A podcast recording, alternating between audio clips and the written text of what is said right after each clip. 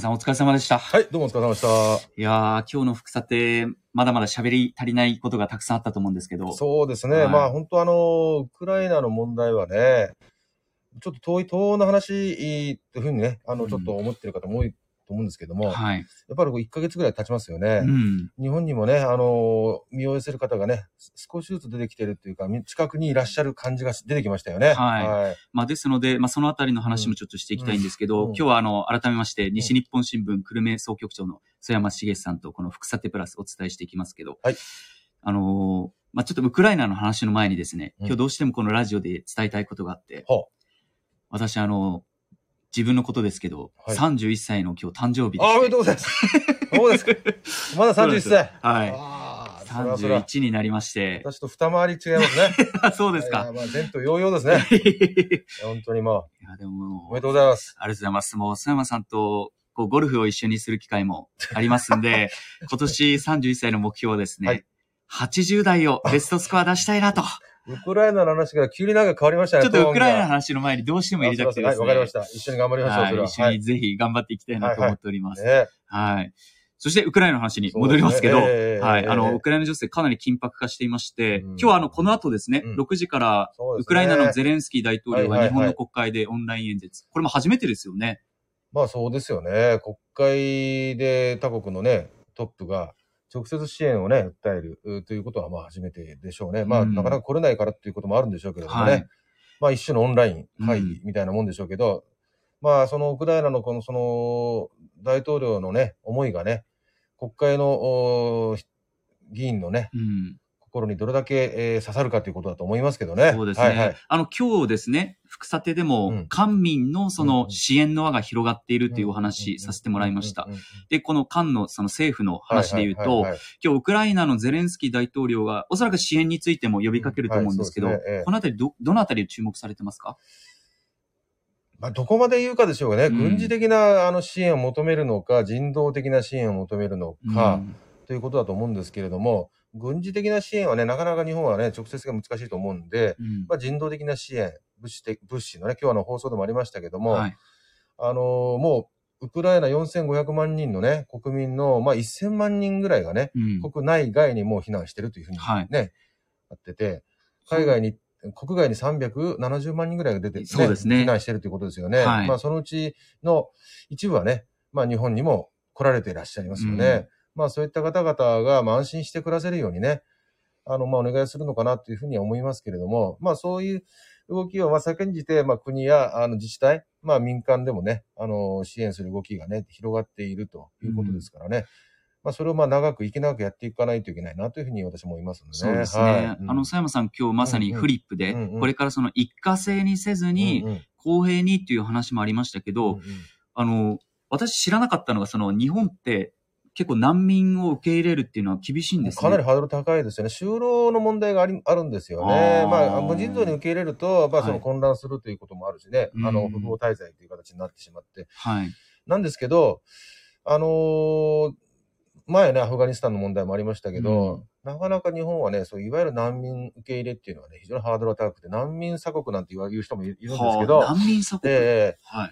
まあ本当にあの、ハードル高いんですよね。うん。ええ。そんな中でこのウクライナに関して、うん。ある意味こう間口を広げたと言いますか、受けまあ入れ、拡大。間口を広げはいたっていうか、まあそうですね、少し規制を緩和したということですよね。このあたりはどうですか？まあまあ、これはね、あのー国際社会がね、うん。まあ、多くやってることに合わせたということであって、別に踏み込んでる話じゃないわけですよね。まあ当然、まあそのぐらいはやってほしいなっていうことをやってるうに過ぎないというふうに思いますけど、まあでも、やらないよりマシですよね。うんまあ、ですので、はいどこまで広がっていくか、もうできるだけ広げていった方がいいあ。のね、やっぱね、あのーほら、ウクライナはほら、総動員法が出てるから、はい男性は出国できないじゃないですか。そうですだからね。国外に避難する方っていうのは、まあ女性や子供、うんまあお年寄りとかね、今日の西日本新聞でも書いてましたよね。そうなんですよね。かまあ、その、福岡に来られた方も3歳の女の子をね、うん。連れて11日間かけてね、気の身気のままですよ、とね、うん。ご主人と別れてね、うん。本当に辛い。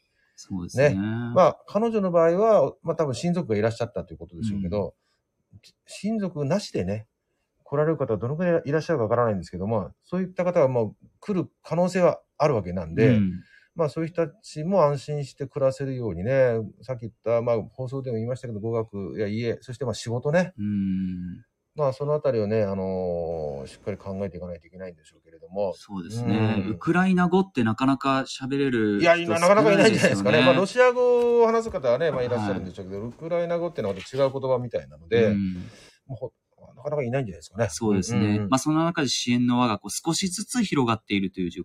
一方で、うん。あの、佐山さんはやっぱり経済の取材をたくさんしてこられて、特にこう経済制裁の影響で、うん。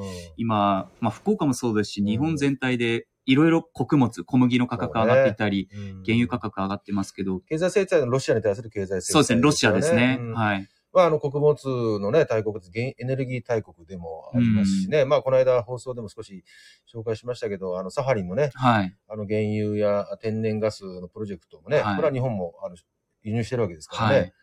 あの、戦争が長引くと、当然そういう影響は日本にもね、出てくるでしょうし、あの、インフレになっていくね、恐れがね、うんありますよね。なんか物価はそのインフレで、あ、うん物価は上がるんだけど、給料が上がってるのかっていうところで言うと、ちょっとい、や、だからそこなんですよね。懐疑的ですよね。そうなんですよね。そこはどうなんでしょうね。まあなかなかね、あの政府もね、あのー企業とかに、えー、最給与上げようとかね、うん。えー最低賃金上げてとかね、そういったこと言ってるんですけど、うん。まあ企業側からすると、今度はその経営を守っていかないといけないということで、うん。そう簡単に上げる、上げれるわけにはいかないということですよね。まあ、ただでさえ景気が少し少し冷えてるんで、あの、簡単ではないんで、まあそういう意味じゃ、あなかなか今、経済は厳しい状況になりつつありますよね。あの特に私が佐山さんに聞きたいのが、うん。あの、まあ、早く停戦してほしいんですけど、その早く停戦した場合にですね、はい。まあ、ロシアに対する経済制裁が解かれるのか解かれないのか、うん。日本のこの物価上昇の波が収まるのか収まらないのか、このあたりって、まあ停戦が、停戦の先行きなかなか見通せませんけど、はい、あのーまあロシアはやっぱりその経済、世界経済的には無視できない規模の国なので、うんいつまでもその経せまあ停戦がスムーズにいけばね、はい。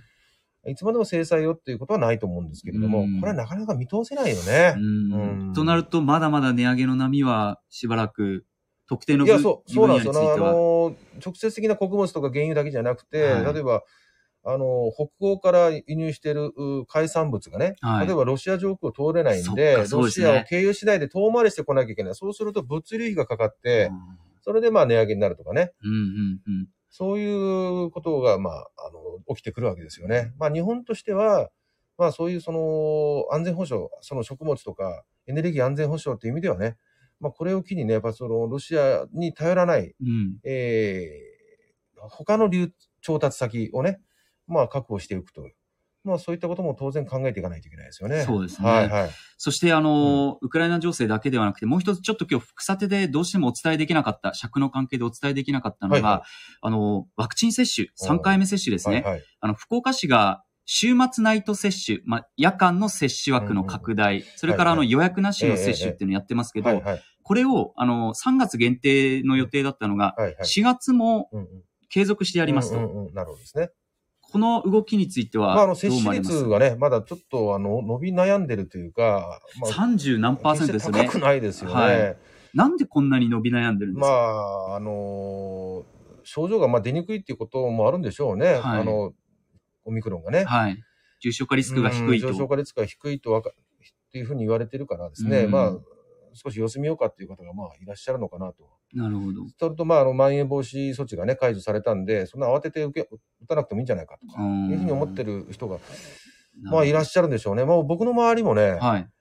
2回目まではね、割と積極的にね、もう打とうっていう感じだ、うんあの、雰囲気だったんですけど、3回目はね、ちょっとね、出足が悪いですもんね。あ、そうですか。悪い。皆さんどんな声があります？その出足が悪い理由としては。まあ、よ、ちょっと様子を見ようという感じなんですよねあー。まあ、なるほど。若い、現役世代は今月からですよね、ぼちぼち、あの、3回目のね、期限が、あの、3月から本格化そうそうそうそうしてますもんね。なんでもこれからなんでしょうけど、で、慌てて予約をするなんて動きはちょっと感じないんですよね。あで、世の中はまん延防止措置の解除で、ーはい。ちょっとまあ、日常が戻ってきたなという感じもあるじゃないですか。はい、はい。なので、えー、なんか慌てて、ちょっとワクチン打って対策をというムードがね、高まってないのかなと思います。あとね、はい。これ僕個人的な印象もあるんですけど、はいやっぱこの、副反応がね、やっぱりちょっとねうん、2回目打った方がね、ちょっと重かったという人がいらっしゃるわけですよね。正直、はいあの、須山さんどうでした ?3 回目打たれたじゃないですか。たんですよ。2回目と比べる2とどうでした？回目よりは、僕はモデルナ、モデルナ、モデルナだったんですけど、はい2回目は、えー、38度台の熱が1日、丸24時間ぐらい続いたわけですね。うんだから結構きつかったわけですよ。はい。